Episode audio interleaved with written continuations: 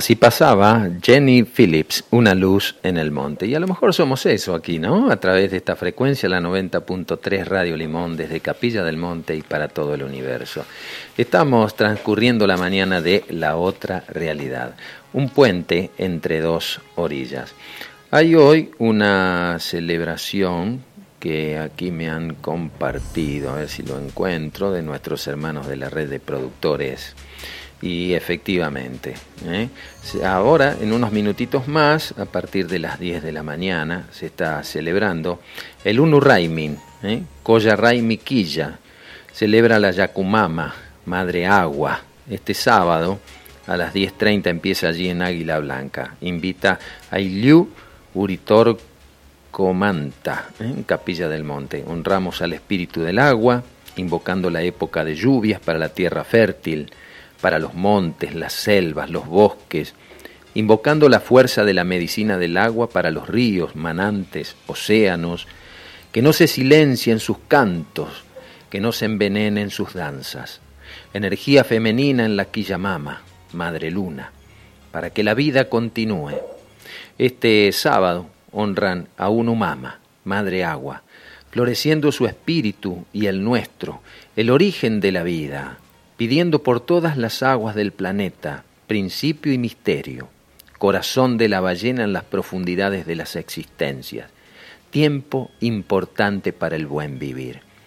Ceremonia ancestral del Unu Raimin en balneario El Águila Blanca. Están todos invitados desde las 10.30 y invitan a que lleven flores para ofrendar, alimentos a la canasta para compartir al cierre, instrumentos y cantos al agua, mujeres asistir con falda para fortalecer la relación con la madre tierra y la madre agua. Desde Capilla del Monte invita a Iliu Uriturcomanta y. ¿eh? Bueno, pasamos esta información. Aquí en Capilla del Monte siempre se están haciendo ceremonias, de una forma, de otra, utilizando este vórtice para potenciar todo aquello que tiene que ver con el desarrollo del hombre, con la vuelta y el respeto a la naturaleza. Algunas reflexiones, algunos pensamientos para compartir con ustedes mientras aguardamos a nuestros invitados en este día.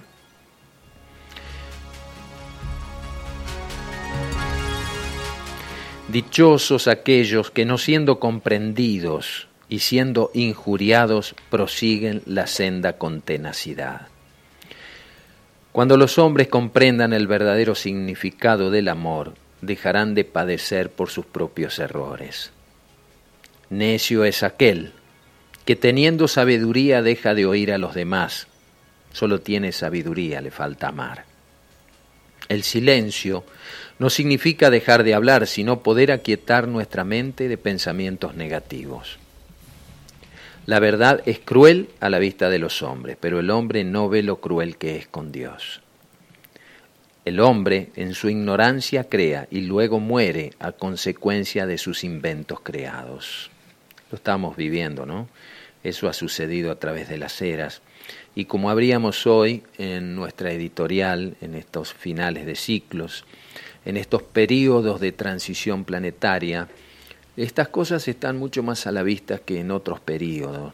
Tal vez para mucha gente estas cosas pasen desapercibidas, pero para ustedes, querida audiencia, y muchos de aquellos contactos con los cuales ustedes de alguna manera curten estas artes, hacen que, que se multiplique ese campo de energía. ¿Eh? Somos energía y todo allá donde ponemos energía eh, lo estamos fortaleciendo de alguna vez. El problema, o en todo caso la sabiduría, está en saber discernir en dónde ponemos nuestra energía.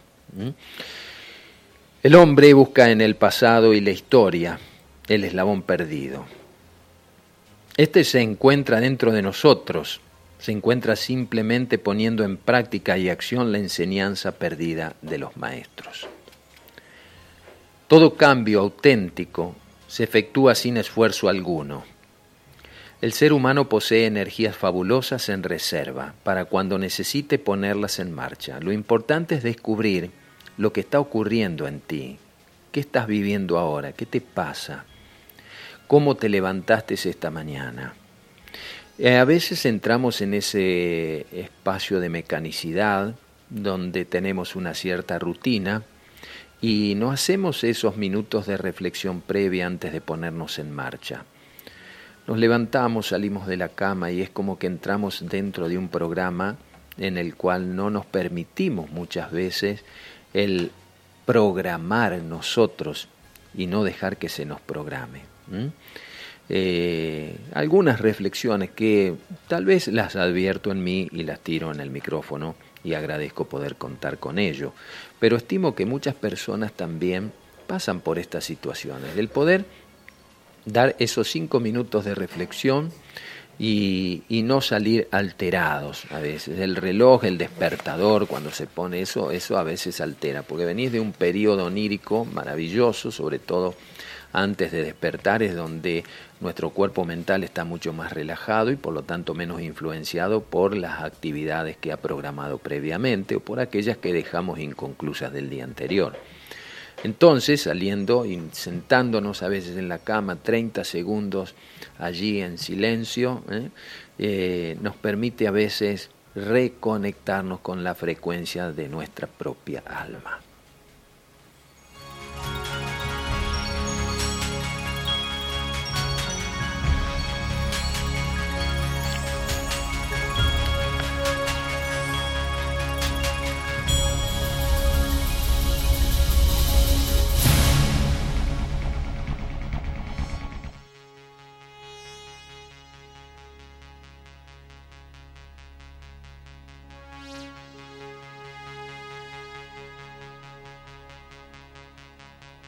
90.3 Capilla del Monte.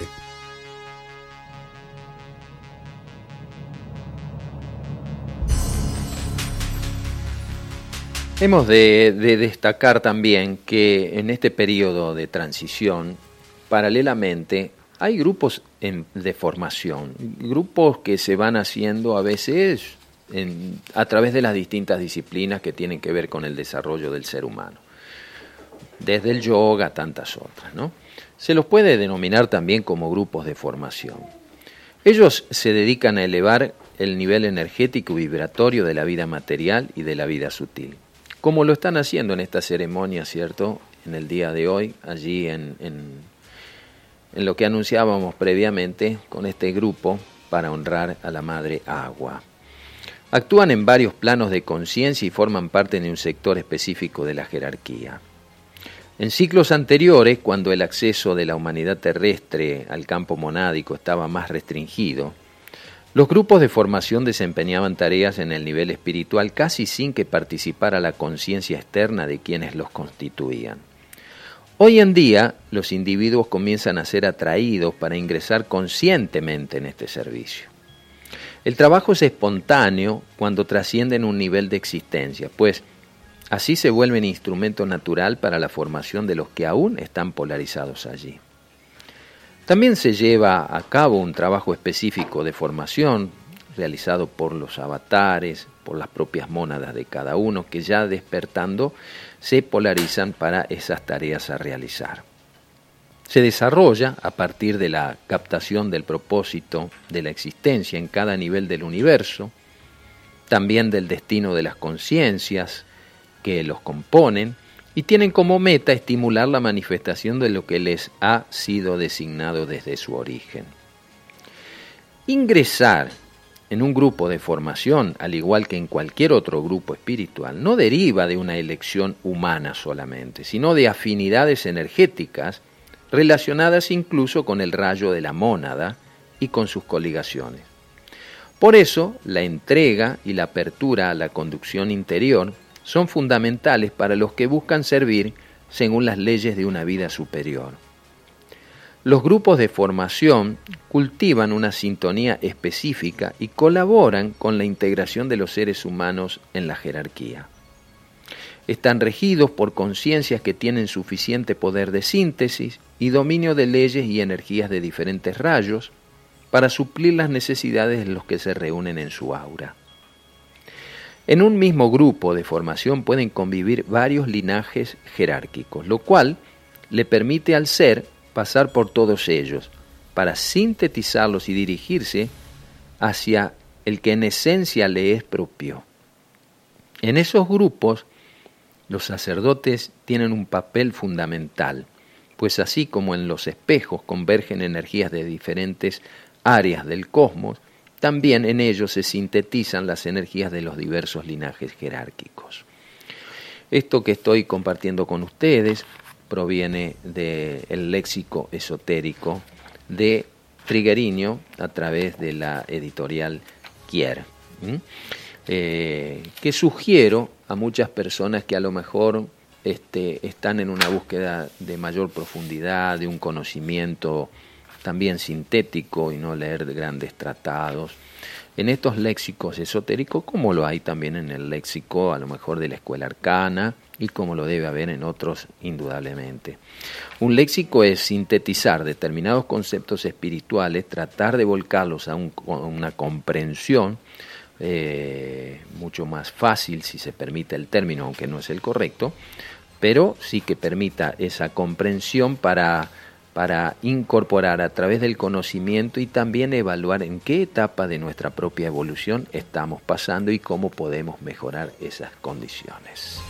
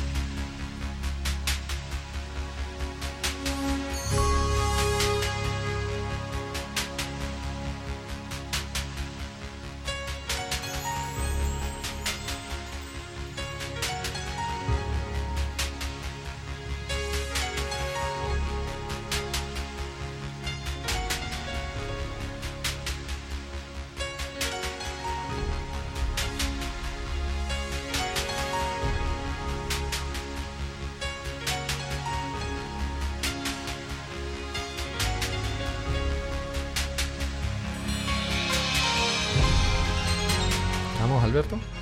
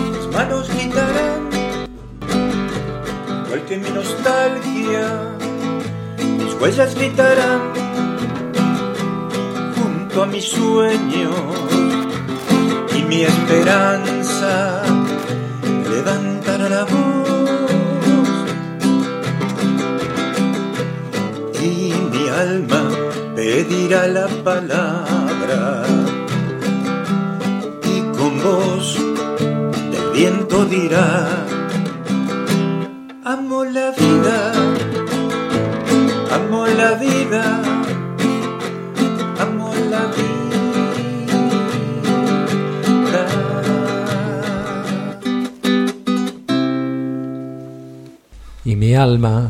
la palabra.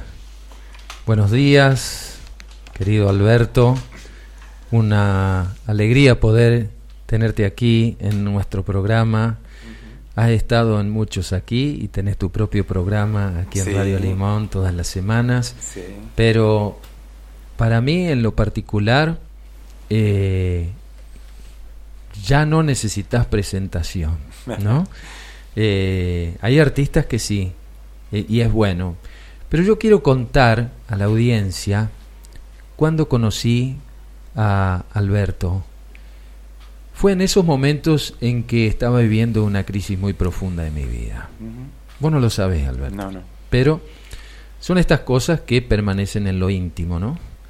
Y, y en esa crisis eh, iba yo camino al Uritorco. Una, una mañana muy calurosa de enero, muy calurosa, serían alrededor de las 11 de la mañana, y iba yo en una, en una camioneta que me habían prestado, como buscando quién sabe qué. Y veo delante una cantidad de personas caminando con instrumentos musicales, transpirando, iban para allá también, para la base del Uritorco. Me detengo y pregunto si van y quieren que los lleve. Estaban tan acalorados que no hubo que insistir. Entonces abrí ahí la, la caja de la camioneta, algunos subieron en la cabina, otros una vieja Peugeot 403, no sé si te acordás Alberto de esta anécdota. Y el resto subió allí en la caja y llegamos hasta allá. Cuando se bajan, ¿cierto? Uno de ellos era Alberto. Y Alberto me dice, esta tarde, muy agradecido por, por el servicio, Dice, esta tarde, a la tardecita, alrededor de las 20 horas, eh, eh, vamos a hacer una terapia del canto en el Kuntur, en el Ajá. Hotel Kuntur. Ah, mire. ¿eh? Y estás invitado, me dijo. Entonces le digo, Alberto, le digo, no, no tengo cómo pagar esto yo. Me dice, no, no te estoy pidiendo que, que tengas que pagar. Este, es en gratitud a que me hayas traído. Y efectivamente allí estuve. Alberto, a partir de ahí, no solo por tu gesto, sino por lo que viví en ese momento, seríamos unas muy nutrido, más, más de 30 personas allí habíamos, en una sala, sentados alrededor, vos y otra gente, no me recuerdo si estaba Marisa en aquel entonces, era año 94, Ajá. No, no. ¿no estaba todavía Marisa ahí Eh, en tu vida? ¿O Eh, sí? sí, sí. Ah, bueno, bueno. eh, no, eh, en ese momento estaba con Guillermo y Ana, me parece. Ah, puede ser. Trabajando. Sí, sí. Y eh, recibí una sanación tan grande, Alberto. Ajá.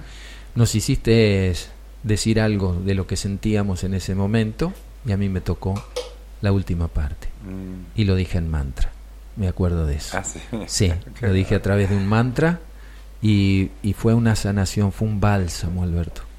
Y nunca te lo dije ni lo conversamos cada vez que nos encontramos porque ¿No? no se dio la circunstancia, pero quería hacerlo a modo de, de presentación de mi gratitud desde aquel entonces hasta el día de hoy, un referente en mi vida, Alberto. Bueno, te agradezco muchísimo. ¿Cómo estás? Buen día. Muy bien, muy bien. Eh, eso- esos recuerdos, ¿no? Ahora me acuerdo cuando trabajamos mira, ahí en el Hotel Kuntur en un tiempo.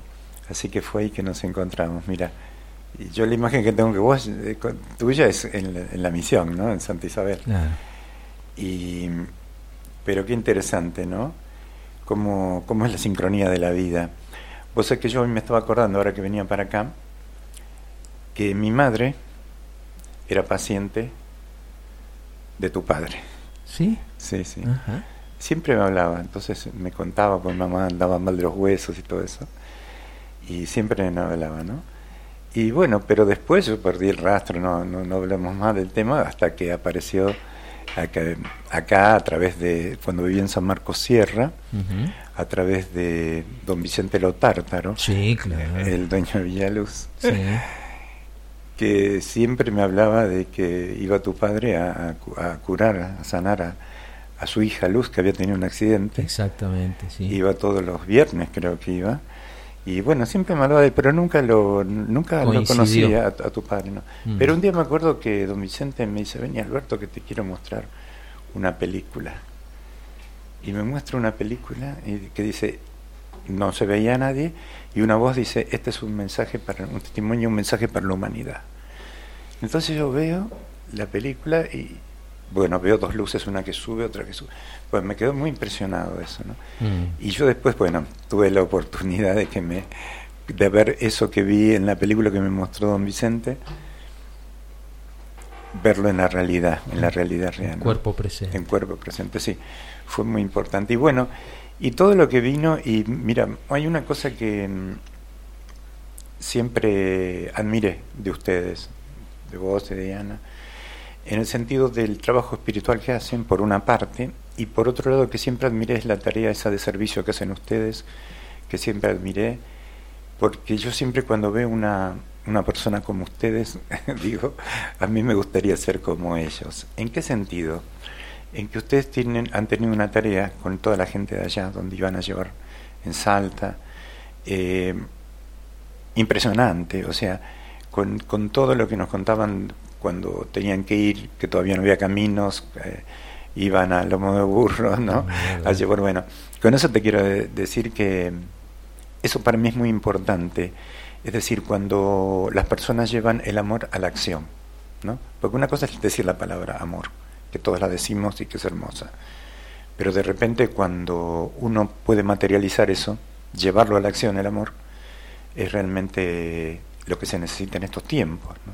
de cambio. Y algo que yo puedo decir, ya que nos estamos tirando flores de primavera. pero de eh, todo corazón. sí, Siempre no, lo pensé, también, pero no- también, nunca también te lo de dije. todo corazón. eh, eh, la perseverancia. Yo creo, Alberto, y eso es lo que admiro, porque estamos en los 40 años de terapia Sí. del canto. ¿cierto? Y la verdad que agradezco al universo que justo haya celebrado la semana pasada los 40 años allí y que eh, después me toque el programa e invitarte y hacer este, este camino juntos de alguna manera, este tramo, para eh, poner en, en valor el, lo que es la perseverancia. Porque seguramente que en el camino de todo aquel que encuentra ya su camino y lo va desandando, existe eh, existen pruebas, existen sinsabores, hay, hay a veces instrumentos de interferencia propios de la vida que son para pulirnos, no son para impedirnos, son para pulirnos. Seguro. Y 40 años dedicados a esto, cuando vos empezaste con terapia del canto, ha sido de alguna manera un trabajo de precursorado. Después otros se prendieron. Pero aquel que abre la senda, ¿cierto? Como pudo haber sido en el caso de mi padre, de acuerdo a, sus temáticas y a toda la casuística que él desarrollaba y el encuentro con los hermanos mayores, en fin, todo lo que él dejó como, como un, camino para que el resto hiciera la experiencia. Y tuviera respuestas. Que hay otro mundo paralelo o a lo mejor inmerso en el que nosotros vivimos y que no percibimos por nuestras dificultades o por nuestra incapacidad de poder llegar a desarrollar eso. Estos 40 años dedicados a la música y a la terapia, porque va mucho más allá. Lo tuyo es una terapia a través de la música y no una música a través de la terapia. Sí. Si podemos distinguir esto, yo creo que podemos entender a dónde vamos cuando hay un acontecimiento donde están eh, Marisa, Alberto y Terapia del Canto. ¿Mm? Sí, sí, sí. ¿Por qué? Por mi propia experiencia, lo estoy diciendo, de aquello. Por eso quise empezar en esta, de alguna manera, eh, diciendo esto que yo vivencié. Sí. Como te contó, te, te sucedió a vos, cuando vivenciaste in situ aquello que primero viste a través de, de una filmación. Exactamente. Ese mensaje para la humanidad. Vos también traes un mensaje para la humanidad. ¿Te diste cuenta de eso? Eh, bueno, yo creo que si bien puede ser así, yo creo que el primer mensaje me lo di a mí mismo cuando me di cuenta que, bueno, a través del trabajo como psicólogo, ¿no? cuando me di cuenta de cuál era el origen del sufrimiento. Eh, yo analizaba, eh, y sigo, lo sigo haciendo, porque sigo haciendo psicoterapia, tengo un paciente de hace muchos años, eh, una, una cosa es poder comprender, que es muy importante en la psicoterapia, ver las identificaciones, de dónde vienen nuestros miedos, todo aquello que nosotros heredamos ¿no? a nivel familiar. Es muy importante saber de dónde viene. Pero por otro lado, yo me di cuenta que había algo muy importante que era que yo podía saber de dónde viene mi miedo, le tenía miedo a mi padre o a los ladrones, o lo que sea.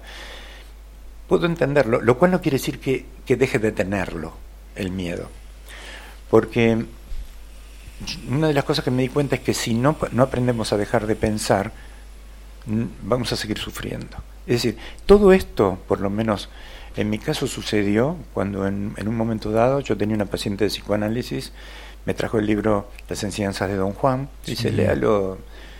Y yo lo leí y no me interesó para nada. Ese libro en ese momento a mí me interesaba el psicoanálisis francés, Lacan y todo eso. Después al año siguiente me regalan dos personas el mismo libro, una realidad aparte. Y ya se ve que estaba un poquito más abierta la conciencia para poder leer. Entonces lo tomé como una señal en ese momento nosotros los, los psicólogos somos muy mentales, muy... Analistas. claro, todo el tiempo lo estamos analizando. Entonces, pero una de las cosas que a mí me llamó la atención, que fue lo que produce el cambio eh, en, en mí como terapeuta, es cuando yo leí que don Juan decía que la obra monumental en la vida de una persona era aprender a detener el diálogo interior de la mente, es decir, aprender a dejar de pensar. Cuando yo leí eso, digo, ¿cómo dejar de pensar? Si yo me la paso pensando todo el tiempo, analizando todo el tiempo, ¿cómo dejar de, qué es dejar de pensar? ¿Cómo se logra? En, ¿no? en ese momento yo no tenía idea de lo que era la meditación, mucho tampoco me interesaba, estaba en, bueno, ¿cómo dejar de pensar? Pero yo me di cuenta en ese momento que cuando una de las posibilidades mías de dejar de pensar era, no porque pensar sea malo, yo ahora cuando estoy hablando también estoy pensando, El asunto es cuando el pensamiento se va al sufrimiento. En lugar de ser un pensamiento de discernimiento, es un pensamiento de desarmonía. Entonces es ahí cuando yo tengo que limpiar la mente, es decir, tengo que tomar el poder sobre la conciencia. Porque si no ese pensamiento, que es un hábito de sufrimiento, todo el tiempo viene, si siempre es el mismo. Porque es un hábito. Sí, sí, sí, sí. sí. Eh, creamos ritmos también, no solo ritmos habituales de movimientos, del propio biorritmo del organismo, sino mm. también ritmos de pensamientos, a donde generalmente nos conectamos más con ese pasado doloroso mm. y, o con el futuro eh, temeroso. Claro. ¿No? Exacto. Del doloroso al temeroso pasamos, ¿cierto? Y, el, y el ahora, nos perdemos el ahora, que es el, el, punto que conecta aquello y lo que viene a lo mejor, que no existen, porque tanto uno ya pasó y el otro todavía no llega, por lo tanto no existe, pero le estamos dando vida. Exacto. Y como decía John Lennon, la vida es aquello que pasa mientras estamos pensando en otra cosa. Sí, sí. Y es así. Y justamente, ¿en qué estoy pensando? Por eso nosotros tenemos ese trabajo que ahora lo implementamos tanto porque es muy didáctico, es decir, la gente lo entiende enseguida que son los cuatro canales de televisión de la mente. Geniales. Entonces, claro, entonces la persona puede decir, yo me doy cuenta que eso es, ese es mi hábito. Cuando uno reconoce cuál es el hábito, ya empieza a curarse. ¿Cómo se identifica la gente con, con esa terapia que haces? Eh? Claro. ¿Cómo, cómo es más, cree que hasta tiene otros canales que vos no mencionás ahí, que estamos proyectando el quinto canal ahora, ¿no? Sí, vamos a hacer más canales. Divertida. Y, bueno, hagamos un pequeño revisionismo histórico para honrar estos 40 años también, ¿cierto? Eh, de alguna manera se puede decir que no lo creaste, que descubriste. Sí, exactamente. Mira, yo ya venía, eh, cuando ya eh, empecé a musicalizar las enseñanzas de Don Juan, fui al consultorio, yo tenía grupos terapéuticos, duraban tres horas, hacíamos psicodrama, pintura, títeres, de todo, expresión corporal hasta que llevé la guitarra eh, con las enseñanzas de Don Juan. O sea, yo lo que empecé a hacer es musicalizar las enseñanzas de Don Juan para acordármelas y para después cantarlas con mis pacientes. Es decir, transformaba la enseñanza esa en una canción como un recordatorio para despertar. Bien, te puedo interrumpir un segundito. ¿Y qué percibiste en el paciente que normalmente va a una sesión de terapia para contar su drama, que lo escuche el, profesional, ¿cierto? El terapeuta haga algunos ajustes para redireccionar algo y este, este profesional de pronto agarra un charango, agarra una guitarra y se le pone a cantar. Es decir, ¿cómo tomaba? Porque no estaba incorporado hasta desde el concepto del paciente esto. Para nada. No, e, era muy raro, por decirlo de alguna manera. Claro. Claro, era muy raro porque de alguna manera una de las cosas que a mí me pasó, yo antes de ser psicólogo ya cantaba y hacía música. Primero fui músico, por decirlo de alguna manera. Después fui psicólogo. Eh, en aquel momento era muy raro. Era muy raro primero porque no era habitual.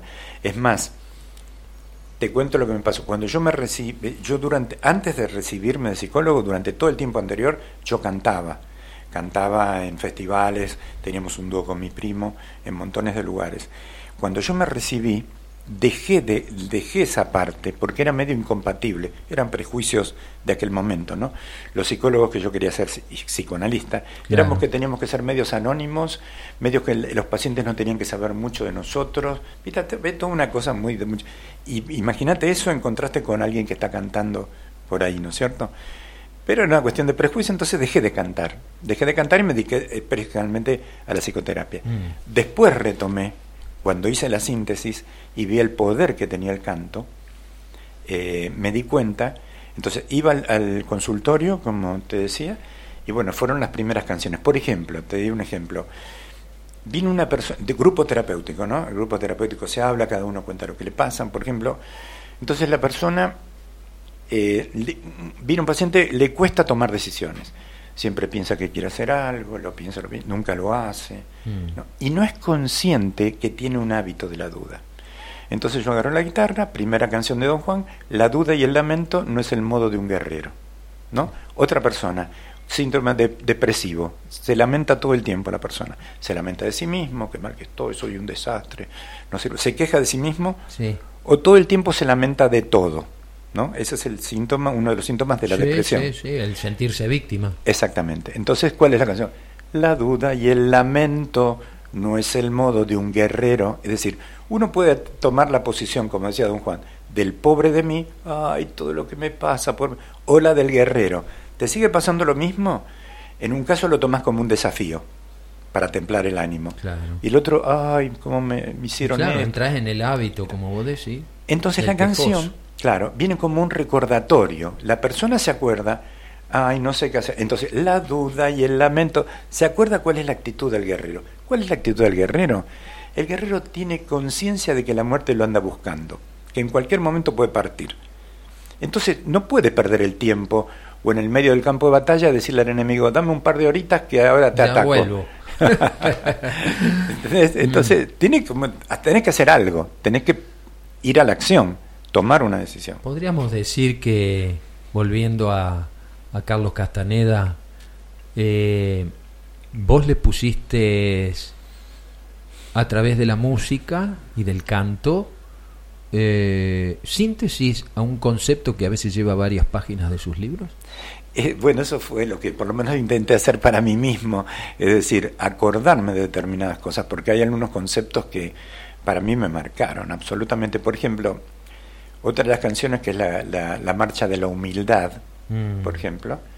Yo antes creía que la humildad era un, un- un concepto social, un estado social económico, los humildes. Sí, La humildad es una virtud, más allá de, de las situaciones que uno pueda... con mayúsculas. Exactamente.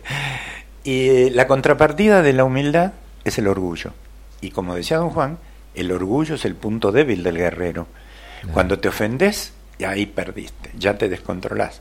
Mm. Porque, y todo nos viene a ofender por afuera. Pero cuando nosotros nos quedamos ofendidos, nuestro orgullo hace que nos quedemos adentro de un campo de, de batalla, pensando todo el tiempo en lo que me dijo, en lo que me hizo otra persona. En la canción esta, La Marcha de la Humildad, hay una estrofa que para mí es fundamental en la, las enseñanzas de Don Juan que dice, la condición de un guerrero es elegir un camino con corazón. Mm. Eso es fundamental. Yo lo trabajo mucho eso con los pacientes, con todo el mundo y conmigo mismo, en el sentido de que yo me di cuenta que la felicidad uno no la encuentra cuando esa persona que no me quiere me quiera. Voy a ser feliz el día que esa persona que me trata mal me trate bien. Eso es poner la felicidad en manos de otra persona. Yo creo que la felicidad uno la encuentra cuando hace lo que vino a hacer. ¿Qué vinimos a hacer? A desarrollar nuestras virtudes, nuestro espíritu, nuestra creatividad. Muchas veces no lo hacemos eso. Entonces la persona es infeliz. ¿Por qué? Porque su espíritu no se manifiesta. Porque tiene un problema, se está peleando con alguien. Entonces por ahí ponerle que la persona... Su espíritu sea- no se manifiesta. Qué, qué, qué hermosa expresión que dijiste, Alberto. Ahora yo creo que estás bajo inspiración este día también. Eh, claro, porque cuando el espíritu no se manifiesta aparece el conflicto. Claro. Está- estamos distraídos. En lugar de hacer lo que vinimos a hacer, yo creo que cada persona vino con una virtud, con un don, Mm. que le da placer, le da alegría hacerlo. ¿no? Y- Pero no lo hace, está relegado, está postergado.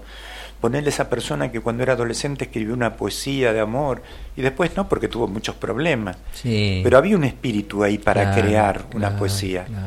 O la persona que le gustaba tocar el piano pero dejó porque tenía que hacer otra cosa. Mm. O, pero cuando uno realmente desarrolla el espíritu, eh, estás haciendo lo que te gusta hacer, estás en estado de presencia. Claro. Estás en lo que estaba diciendo vos, en el, espíritu absoluto. Sí. Yo, por ejemplo, yo me pongo a tocar la guitarra y no estoy, ¿cómo voy a hacer el año que viene? No me sale eso.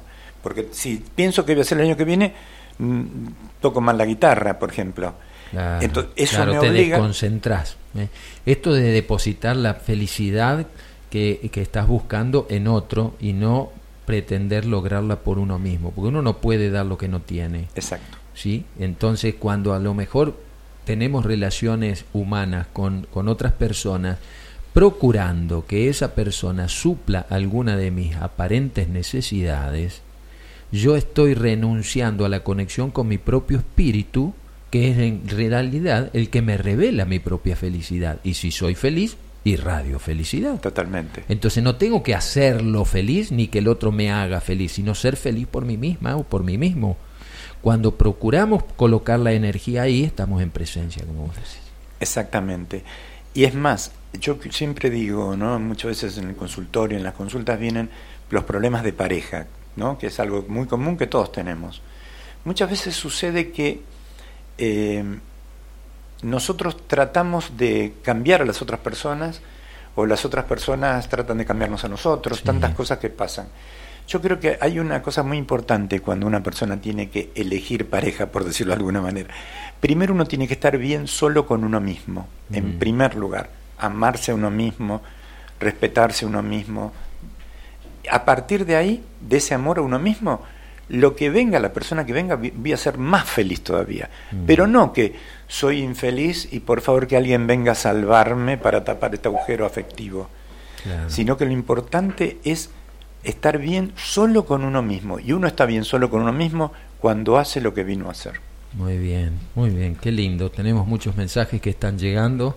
Muy buenos días, limoneros. Gracias por existir y darnos tanto. Oscar y Diana, dice Alberto, sos una dulzura Ay, la mente. ¿Cómo me cuesta ponerla en orden? Abrazos de alma a alma, Mari, María Yavsi. ¿eh?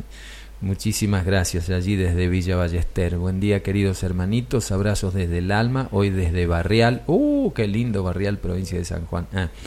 Buen día, hermoso escucharlos. Vuelve a mi mente el encuentro de Semana Santa, abrazos desde el alma, Adriana desde la ciudad autónoma de Buenos Aires. Claro, ahí en Semana Santa. siempre vamos a la misión. Sí, hiciste el cierre del sábado de gloria, que es un día verdaderamente de fiesta para nosotros, este, por lo que significa históricamente esto, pero también por este cierre que hacen ustedes a través de terapia del canto que renueva la vida, ¿no? Porque a cada rato estamos muriendo un ratito y a cada rato estamos renaciendo. Perdón, buenos días Alberto, muy buenos días. Muy buenos días a la audiencia aquí, Facua Coglanis. Recién hablaban del presente y vos tenés una canción muy linda sobre el presente también. Sí, sí, sí. te la está pidiendo. te la está pidiendo para ir poniéndole un, poquito. Yo te pido todos los temas, obviamente. Vos sabés, Facu, que eh, esta yo digo que esta canción es la más importante de la terapia del canto. Mira que hay montones de canciones. Ahora te voy a decir por qué, me, coloco esto. Estamos por la 90.3 desandando la mañana en la otra realidad y poniendo en esta realidad, ¿cierto? Porque en realidad la realidad es una y cada uno la vive a veces como siente y como puede, ¿no? Pero tratamos de muchas veces poner en el aire este tipo de acontecimientos que eleven el alma y que nos permitan a lo mejor salir del ostracismo de ese pequeño mundo que construimos en nuestros pensamientos, como decía Alberto, y que muchas veces nos, nos predominan por el resto del día y nos perdemos el ahora, ¿eh? que es lo único eterno. Muy buen día para ustedes y a los escuchas. Los abrazamos oyentes desde las parejas Adriana, Rosa, Polese y familia. Un abrazo grande, Adri. ¿Mm? Bueno, a ver, ponemos un bueno, Sí, mira, eh, yo decía que esta es la canción más importante, a pesar de que quizás es una de las canciones más cortitas, porque es un pequeño mantra, el presente. ¿Por qué? Porque ese es el mensaje, la atención en el presente, porque uno se cura, por decirlo de alguna manera, de toda la neurosis que tengo del miedo al futuro y el, el pasado, cuando estoy aquí, presente. Y acordémonos, como veníamos hablando, que uno está presente cuando hace lo que le gusta hacer. Cantamos juntos.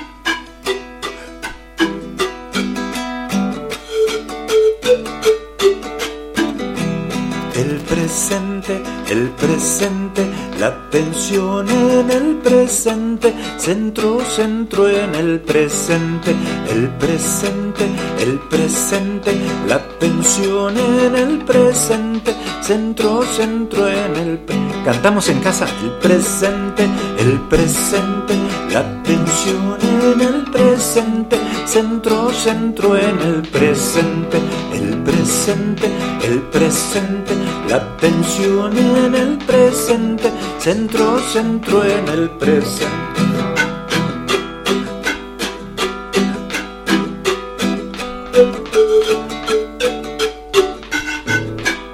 El presente, el presente, la atención en el presente, centro, centro en el presente, el presente, el presente, la atención en el presente centro, centro en el presente.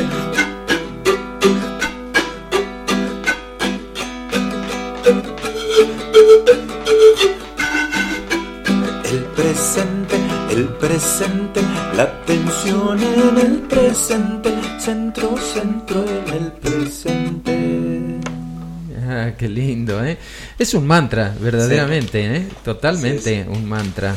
Eh, bueno, vayamos un poquito al pasado para aquella gente que a lo mejor no conoce la trayectoria eh, de este artista que hace psicología a través de la música y hace música a través de la psicología.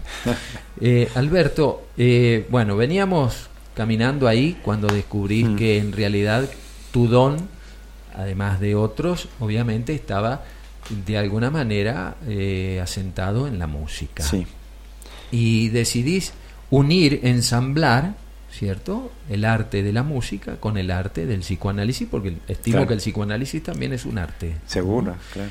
El poder encontrar las causas Exacto. que me llevaron a ese estado. Y, y empieza como una especie de metamorfosis en Alberto Kusselman ahí. Mira, eh, yo ahora cuando decías esto me, me acordaba de esto de que empezó la música primero. La música empezó primero porque la primera música que yo escuché fue a mi mamá. Mi mamá eh, cantaba tangos. En una época eh, mi papá y mi mamá eran de San Juan y Boedo, Uh. antiguo. Antiguo. Bueno, y mi Cielo mamá- perdido. Cielo perdido. Y mi mamá, mm, ella decía que había cantado tangos ahí en el cine Nilo de la calle Boedo. Y bueno, y mi padre era publicista, era jefe de publicidad de una compañía de cine de la 20th Century Fox y aparte tenía un programa de radio y otro de televisión. Ah, o sea O sea que la radio a mí, el, el gusto por la radio me venía también de ahí. claro. Mi padre tenía un programa donde se pasaba música, el programa se llama Música Scope y sus estrellas. Es decir, él pasaba fragmentos musicales de las películas.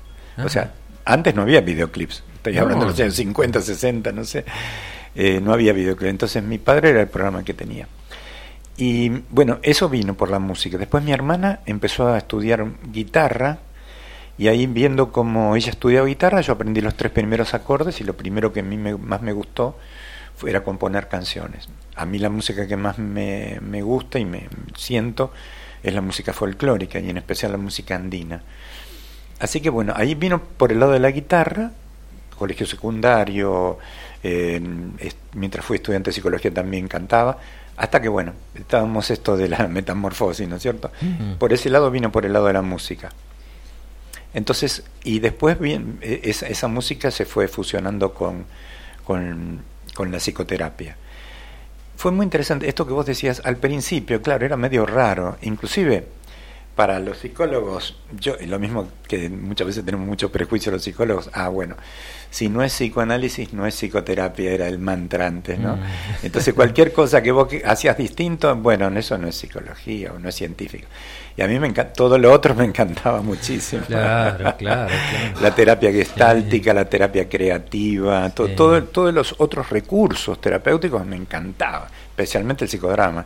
Las dramatizaciones son una, una herramienta terapéutica impresionante porque te lo sacás de la cabeza y lo ves en la escena y cuando vos ves eso te das cuenta de todo. Sí, como constelaciones familiares. Ahí está, otras exactamente. cosas, ¿no? Como una la psicomagia, por Claro. ejemplo, de Jodorowsky. Claro, ¿eh? exactamente. Y bueno, todo eso hizo que de a poquito eh, comenzara. eh, yo cuando eh, cuando leí los libros de Don Juan dije, ah, yo también quiero tener un maestro indio como tuvo Castaneda, ¿no? Claro, yo estaba en el medio de la ciudad de Buenos Aires, era medio difícil encontrar un chamán, un, un maestro indio, ¿no es cierto? Pusiste un aviso en el diario ahí.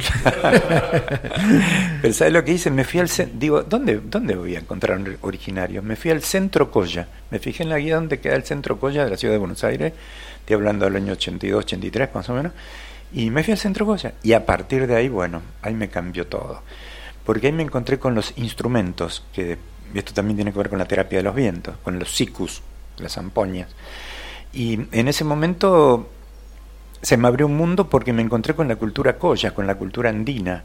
Y bueno, y ahí aprendí a tocar estos instrumentos y empecé a componer una de las primeras canciones, que es el Inti Sol, que se hizo muy famosa, especialmente en el Uruguay.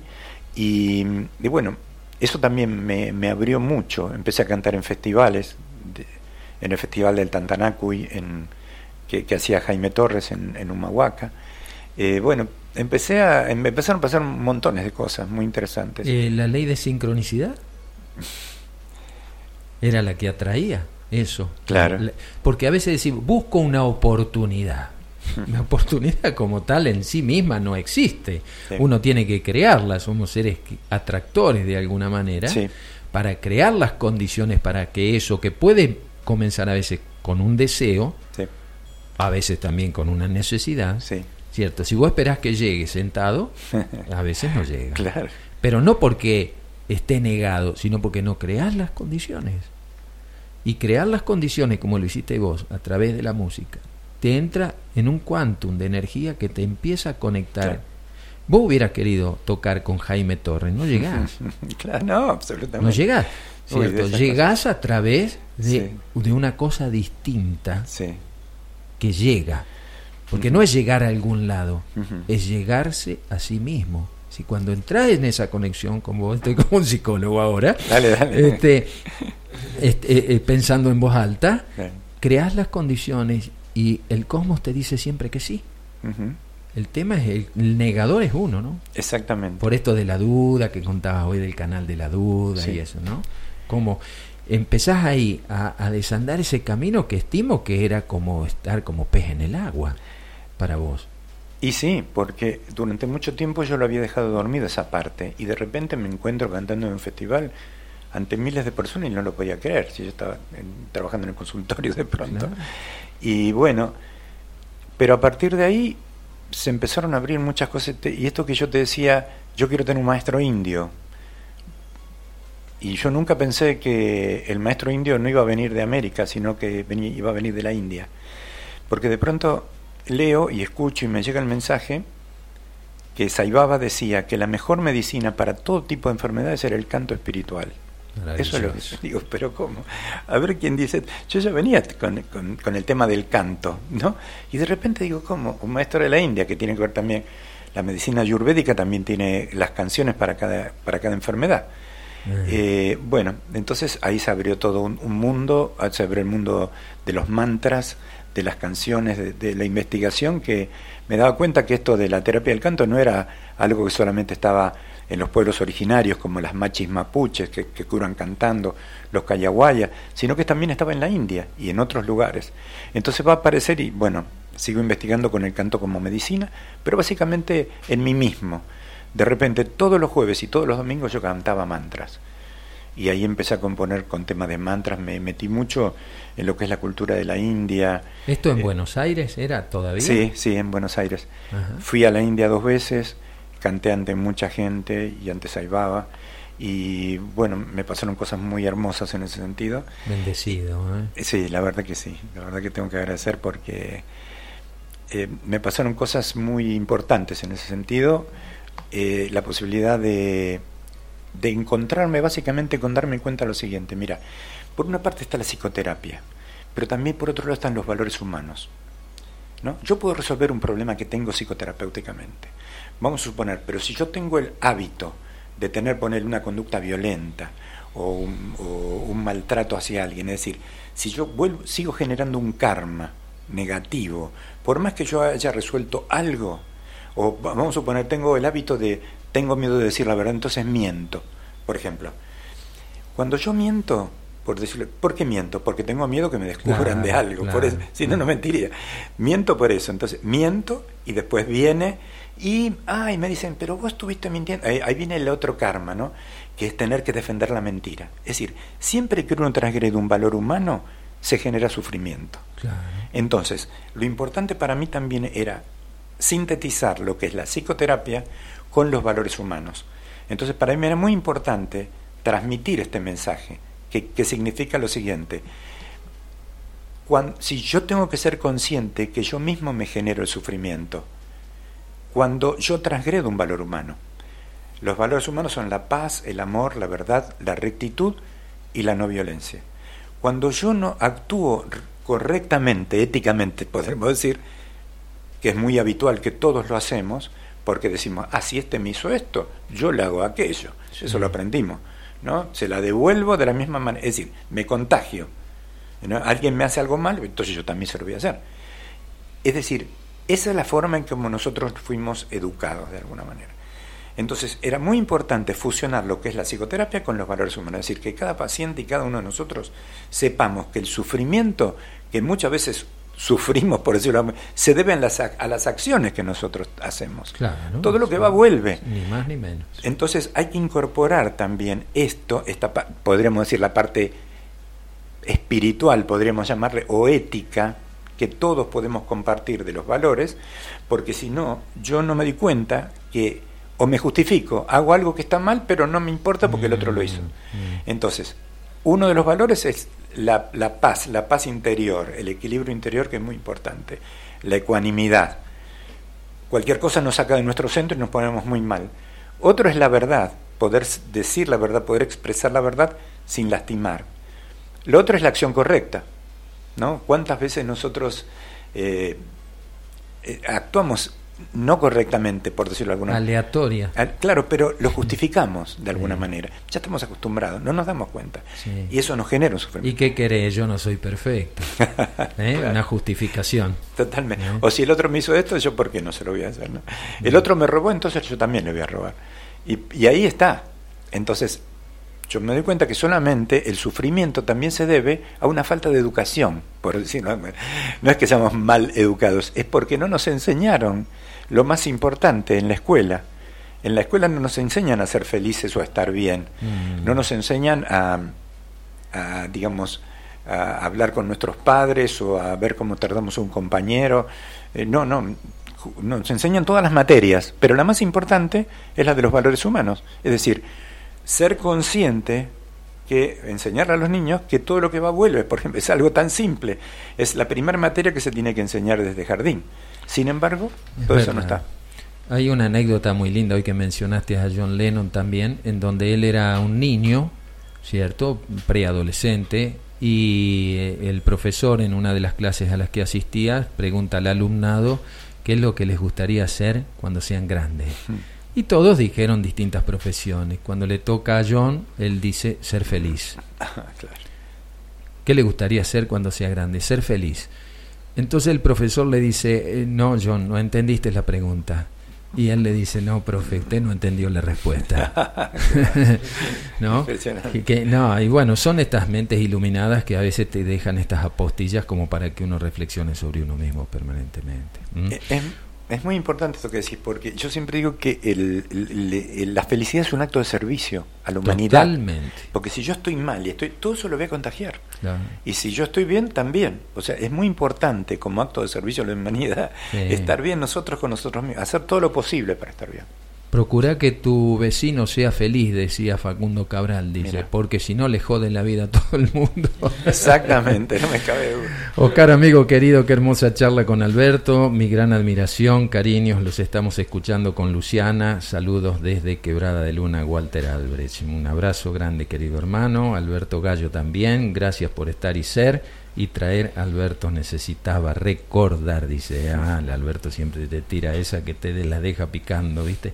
Muchos saludos para Oscar y mi querido Alberto, Silvia y Armando Sombrero Blanco desde Santa ah, Isabel. Percusión andina. Eh, percusión andina.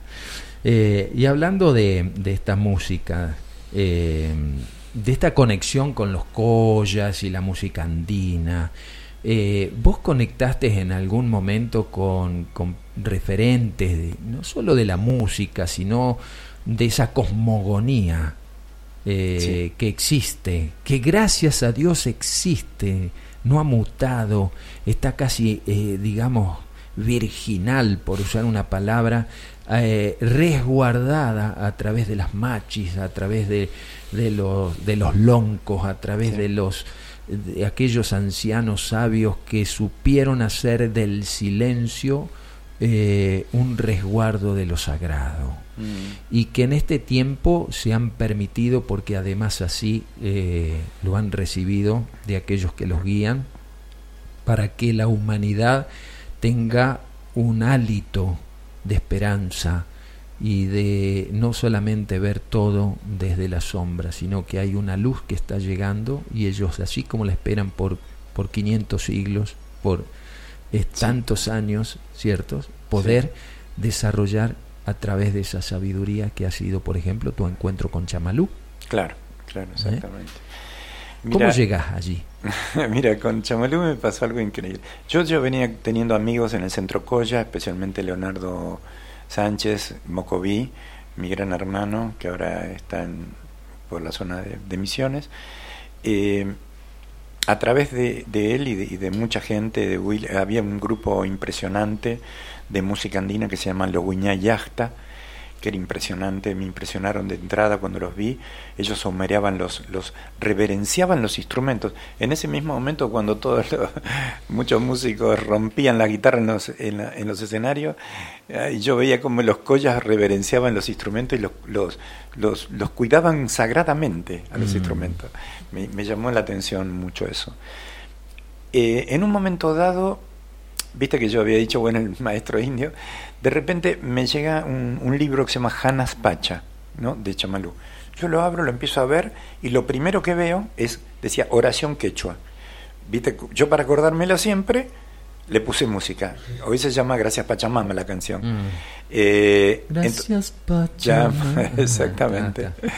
Bueno, entonces, al poco tiempo aparece Chamalú, él es de Bolivia, aparece en, Buenos Aires mm. y me invita, le digo, le había dicho que ya había compuesto la canción y me invita a una Pachamama que se hacía en el Estadio de Ferro. Y ahí canté, fue muy impresionante. Y enseguida me invitó a la comunidad, año 94, en la comunidad de Janaspacha. ¿Él está en, qué ciudad? En Quillacollo, cerquita de Cochabamba. Ah, cerca. Quillacollo. Ajá. Bueno, y ahí voy a un encuentro de ancianos sabios que hacían ahí, todo, todos los chamanes de América, había mm. una, gente de Europa, una multitud. Y bueno, ahí fue cuando ya fui, entonces me acuerdo que en ese mismo momento yo le pedí a Chamalú, estaba bien el encuentro, y le pedí, dame más letras, así musicalizamos más. Y él viene al rato y me trae dos letras y yo agarro y le pongo música. Eh, una es Niño Salvaje y la otra es Si comienzas el día en silencio. Estoy hablando del año 94, ¿no? Entonces, al día siguiente se había programado una subida al Cerro Tunari, ahí en Bolivia, que era el cerro que está abajo de la comunidad. Y abajo está la comunidad. Y entonces, todo el mundo preparado para la subida al cerro y todo el mundo, pero yo en lugar de hacer la subida, me fui a Cochabamba, a un estudio de grabación, y ahí grabé las primeras versiones mm. de, las, de estas canciones. Y bueno, y bueno, todo lo que tuve muchos encuentros con Chamalú, compusimos muchas, todo lo que es el primer eh, CD que hicimos, que es El Guerrero de los Andes, que tiene las canciones de Niño Salvaje, Amo la Vida, fue muy importante para mí, es, es decir, esas músicas son las más escuchadas.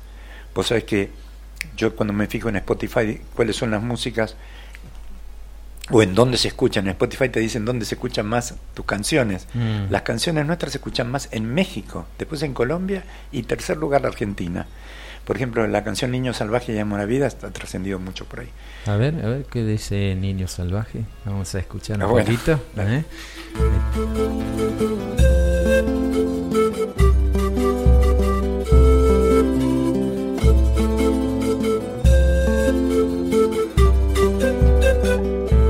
Las raíces de los árboles, vi mi nacimiento en el río, pinté el árbol, volé con la mariposa, vi crecer mi cuerpo y mi comprensión, obtuve la visión y desde una flor el gran espíritu me habló. Soy un niño salvaje, inocente, libre, silvestre, tengo todas las edades mis abuelos viven Hermano de las nubes y solo sé compartir. Sé que todo es de todos, que todo está vivo en mí. Mi corazón es una estrella, soy hijo de la tierra, viajo a bordo de mi espíritu camino a la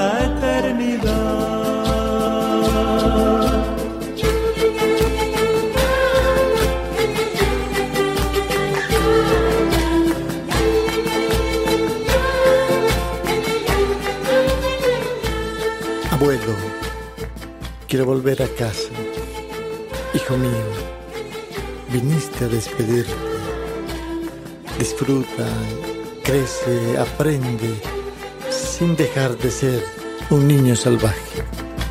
Soy un niño salvaje, inocente, libre, silvestre.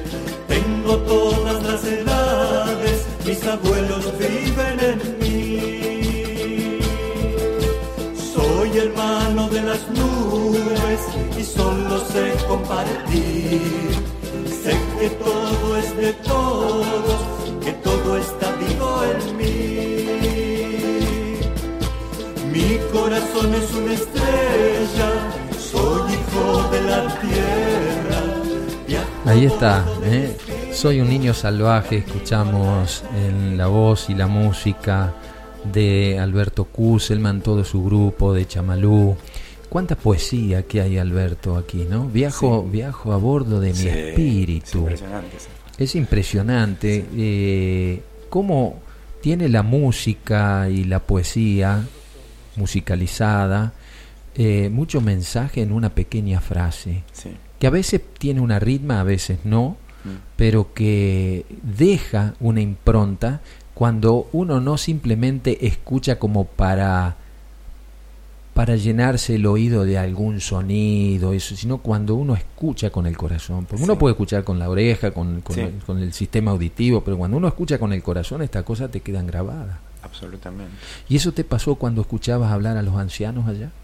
Claro, eh, fue una experiencia muy fuerte para mí porque fue la primera vez que fui para el lado allá de Bolivia. Después tuve, subí a Machu Picchu, estuve con otra gente eh, de allá de de, toda la zona de, Bolivia y en Perú también, en Ollantaytambo. Tuve ahí encuentros con gente muy linda. Después fue pasando el tiempo y me fui encontrando con otros metros indios, como por ejemplo la gente de Nicolás Paucar Calcina. Nicolás Paucar, eh, maestro quero de Perú. Entonces fue una experiencia muy buena. Yo hemos ido más de seis veces, creo, por allá por, por, por Cusco, por Machu Picchu, llevando grupos. Entonces tuvimos la oportunidad de compartir con gente del Cerro Usangate, eh, con, los, con los maestros queros de, del Amazonas. O sea, tuvimos experiencias realmente impresionantes. Eh, a nosotros eh, todo lo que es la cultura andina, los instrumentos, tantas cosas tan hermosas que nos han pasado.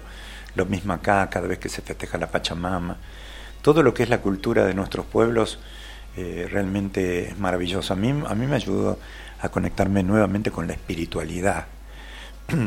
yo, imagínate, mira, yo por un lado tengo de origen, ¿no? Padre judío y madre cristiana, católica. Yo de chico, nosotros fuimos bautizados, o sea, digamos, teníamos toda porque mi, mi, padre había quedado huérfano de muy chico. Todos los sacramentos. Claro, entonces mi padre había quedado huérfano, entonces bueno, todo se volcó en la parte, llamémosle espiritual, a la, al catolicismo, por decirlo de alguna manera, que fue muy importante también para mí. Pero en un determinado momento, ya cuando fui creciendo y viendo otras cosas, ya me alejé mucho de lo que era esa parte de lo que era en realidad la religión, claro. Hasta que después, cuando yo me conecté de nuevo, yo me conecté a través de la, espiritualidad de los pueblos indios, porque para mí este, la Pachamama, yo no sabía lo que era la Pachamama, pero cuando yo veía a mis amigos que de repente antes de comer le daban de comer a ella, a la tierra, a la tierra yo no, no entendía cómo es eso. Y ahí apareció otro, otro tipo de espiritualidad. Mi contacto también con el sol, para mí el sol es como un símbolo muy importante. Yo muchísimas canciones mías aparece el tema del sol, y el Padre Sol, ¿no? y tantas cosas. Bueno, muchas culturas tienen hacia, hacia el astro rey, como se lo denomina, una reverencia. Eh, y a veces desde, no sé, desde la ciencia sin conciencia, eh, se lo ve como hechos ritualistas propios de bárbaros. Yo creo que en alguna medida la civilización nos ha hecho daño. en alguna medida. Porque nos ha sacado de la esencia, Alberto. Claro. Y cuando uno reconecta, como te sucedió a vos, a mí también, ¿cierto? Por esto de ir a las comunidades collas cada año, eh, nosotros vamos a aprender, como le digo a quienes me acompañan, no vamos a cambiarle en la cultura, ni tenemos que ir a aconsejar, no vamos a hacer cosas para otros, vamos a hacer cosas con otros. Y, y, esto te lleva, te sensibiliza el solo estar, Alberto, el solo estar. Y el no cuestionar sus, sus, este, sus ritos, el mantener el respeto absoluto sobre eso que esa cultura que ha resistido, porque no todas las culturas han resistido. Muchas han sido cooptadas por el sistema. Absolutamente. Y estos están resistiendo sin a lo mejor ofrecer resistencia, sino sin dejar de ser lo que son. Claro. Entonces no presentás batalla. Claro. Y al no presentar batalla, vos no perdés la autonomía que te corresponde. Cuando presentás batalla tenés que repartir energía, ¿verdad? Claro. Cuando vos no, no batallás sobre esas cuestiones, simplemente tratás de adaptarte sin que te afecten la esencia, entonces vos permaneces en conexión constante a través del espíritu que emana de, de los apus, que emana del inti, ¿cierto? Y cómo han... Fíjate qué, qué interesante, no quiero extenderme mucho porque me gusta más escucharte, pero... Eh, estas culturas andinas eh, no solo que han resistido, han podido insertar en la vida ciudadana sus costumbres, sus hábitos y sus ceremonias. Hoy el Inti Raimi, por ejemplo, se celebra en muchos lugares, como se puede celebrar a lo mejor otra religión, otra cultura en sus fechas programadas. Y ello también ha sido vos un difusor de esa cultura. A lo mejor no te has dado cuenta ni tampoco ha sido una propuesta, pero eh, ¿sos consciente de eso? Y bueno, de alguna manera yo trato de, viste, todo lo que voy aprendiendo, de alguna manera, algunas de las cosas las voy poniendo en canciones, justamente para poder transmitir de lo, que vamos viendo. Y a veces el vehículo de una canción es, a, veces para una persona que por ahí no leyó un libro sobre el tema o vio un video, mm. no lo conoce. Pero en cambio, de repente hay muchas personas que saben quién es José Gabriel Condorcanqui por la canción, porque Tupac, quién era Tupac Amaro, sí, por ahí. O cantamos la canción Genechen de los mapuches y ahí se sabe que Dios lo llamaban, así lo llamaban, que hay una ceremonia que se llama el Guillatún, que están las machis, que son las que curan, o sea, se transmite a través de las canciones mucha cultura. Bueno, ustedes tienen una canción que es una referencia muy importante de esa cultura a través de la voz de Marisa, ¿cierto? Que tiene ancestro y tiene sangre eh, allí, mapuche Exactamente. También, ¿no? Este, Hola, buen día, dice aquí desayunando con ustedes. Gracias por pasarme en la apertura, Marito, desde Carlos Paz. Siempre es un placer cantar los poemas de Nahual Kuma, dice abrazo enorme. Buen día, queridos hermanos, volviendo a conectarme con este especial programa. Abrazos desde Toledo, en Brasil, con mucha alegría en el alma. Muy buenos días, grupo querido, feliz de estar conectados escuchando ese bello instrumento hecho con una hermosa caña. Besitas, besitos Alberto y Marisa, los amamos. Kuselman, amamos la vida. Esto nos dice la, Ale desde Santo Tomé. Eh, Omar de Ciudad Evita, Mario, ¿podrías volver a compartir el audio que no lo pude escuchar? Muchas gracias. Bueno, me encanta escuchar a Alberto, lo escuché por primera vez en el 2008 y fue una gran terapia para mí. Gracias, gracias, gracias. Neiva desde Toledo, allí en Brasil. Hay algunos audios, vayan escuchándolos, hago mi terapia. Gracias, Neiva. ¿eh? Eh, Miriam desde Carlos Paz, hermoso escucharlos. No olvido ese encuentro en Semana Santa, fue maravilloso, realmente un regalo para el alma. Gracias, gracias, gracias. Un fuerte abrazo, Cristian y Miriam de Mayusumaj. ¿eh? Y tantos otros que se hacen presente a través de, de la gratitud. Yo diría que tu trabajo que queda plasmado a través en aquel entonces desde los cassettes. Después vinieron los CD. Ahora están en otra plataforma. Ha sido como un camino iniciático, Alberto, tu vida. ¿Verdad? Y sí, sí, de alguna manera. A lo mejor todas las vidas son como un camino iniciático. Algunas personas a lo mejor lo, lo postergan o creen que la iniciación tiene que pasar a través de algo muy específico y especial que es encontrarse con un gurú, encontrarse con un mm. maestro, como vos decías, que buscabas encontrar ese maestro indio.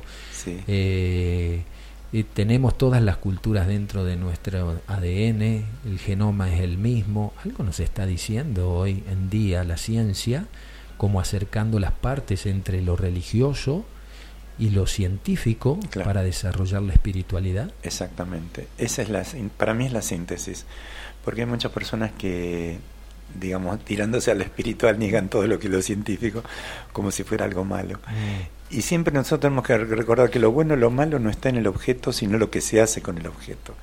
No, no hay nada malo o bueno, ¿no? Y como decíamos, ¿no? Un cuchillo en, manos ah, por ahí de un asesino puede matar a alguien. Y por ahí en manos de un cirujano a lo mejor salva una vida. ¿No es cierto? el objeto no, no, no, no es el problema. Entonces yo creo que es muy importante y para mí también el hecho de, de poder fusionar lo que es la espiritualidad con la ciencia. Yo creo que es, esa es, por lo menos para mí, la tarea.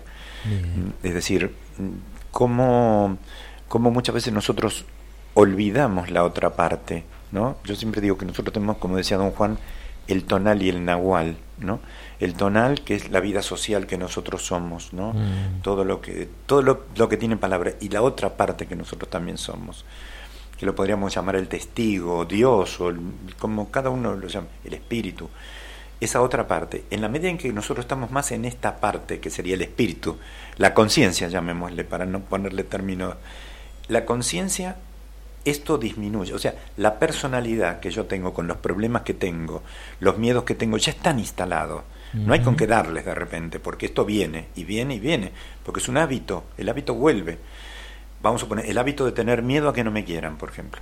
Pero acá puede venir otra, otra, una que en este caso es una canción, por ejemplo, que puede ser el canto que limpia los miedos. Yo soy el canto que limpia todos los miedos, yo soy el canto... Y acá soy, yo tengo miedo porque tengo miedo que no me quieran, que hablen mal de mí, tengo miedo de morirme, no sé qué es. El, diálogo interior de la, personalidad. Y acá es, yo soy el canto que... Es decir, yo acá me coloco en otro lugar y me empiezo a ver a mí mismo desde la canción. Desde afuera. Aparte, Alberto, usás, usás esa partícula yo soy. Claro con mayúscula, ¿no? Totalmente. No la del ego, sino la de que se reconoce como que es el, el poder, se empodera ahí para limpiar todos los miedos. Exactamente. Voy a acordar esto, estando en San Marcos, Sierra, cuando vivía en San Marcos, me llegó un libro que era, se llamaba Yo soy de Jorge Adón. Ah, sí. Tenía 365 afirmaciones, ¿no? Entonces, claro, yo digo, bueno, tengo que probar a ver cómo es esto. En el mago jefa. El mago jefa, claro. Entonces, este, ah, me acuerdo que había, yo también estaba pasando en ese momento un momento difícil, pero necesitaba confiar en mí y, de, digamos, dejarme guiar por mi interior. Y me acuerdo que le musicalicé una, eh, era larguísima la afirmación, decía, el poder resucitador de Jesús me inspira y me guía, tomo decisiones sabias y hago em, afirmaciones correctas, una cosa así. Le había puesto una canción, pero ya después empecé a musicalizar las afirmaciones y verle también el sentido terapéutico que tenía cada una de las canciones. Por ejemplo, yo soy la conciencia superior, yo soy la conciencia del amor. Eso es muy importante. Es ser consciente de esa otra parte. La conciencia superior, la conciencia del amor, primero hacia mí mismo para poder darla. Yo soy em, la llama que consume todo error esa es fuertísima, la llama violeta. Claro. Entonces, por ejemplo, nosotros antes de empezar una actividad siempre cantamos la llama consume todo error para no tener error. O cuando tengo un problema con alguna persona, vamos a suponer que yo me voy a encontrar con alguna persona con la que siempre tengo el error. Por ejemplo, me ofendo, me peleo, no sé qué hago. Yo canto la canción y se la dirijo a la persona. Yo soy la llama que consume todo error en ti y en mí, en ti y en mí. Entonces yo me preparo para que para no repetir el hábito del conflicto. Mm. Ahí es cuando tomas el poder. Para que yo no yo soy el que el, el que repite el error en mi personalidad, que me enojo, la bronca que tengo, y acá yo soy la llama que consume todo error. En la canción yo soy la llama que consume, eso estoy diciendo. Y acá en la personalidad yo soy el que siempre repite lo mismo porque me pasa claro sí, sí sí sí. Entonces los yo soy aparecieron como muy importantes. A ver tenemos ahí el canto que limpia todos ah, los miedos después vamos a hablar un poquito sobre eso ¿eh? perfecto